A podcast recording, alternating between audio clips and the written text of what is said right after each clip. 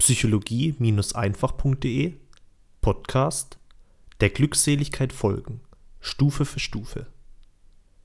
Der wichtigste Leitsatz, den ich in den letzten Jahren für mich gelernt habe, ist, meiner Glückseligkeit zu folgen. Denn damals habe ich mich unglücklich gefühlt und wollte daran etwas verändern. Was lag zu dieser Zeit also näher, als die Dinge im Leben zu tun, die mich glücklich machen? Eigentlich ist es logisch. Wenn es mir nicht gut geht, dann tue ich eben Dinge, die dafür sorgen, dass es mir wieder gut geht, oder? Ja, natürlich. Und doch haben so viele ein Problem damit. Ihr logischer Verstand sagt ihnen, sie dürfen oder können das nicht so machen. Jahrelang haben sie beispielsweise in ihrer Schulzeit Dinge getan, die ihnen keine Freude bereitet haben.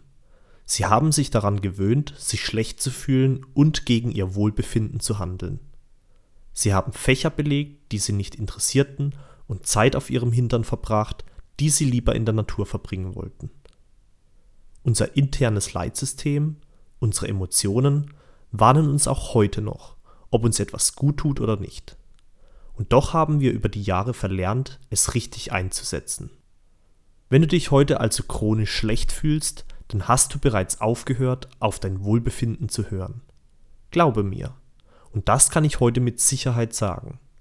Seit ich angefangen habe, wieder das zu tun, was sich gut für mich anfühlt, geht es mir blendend. Heute genieße ich wieder mein Leben.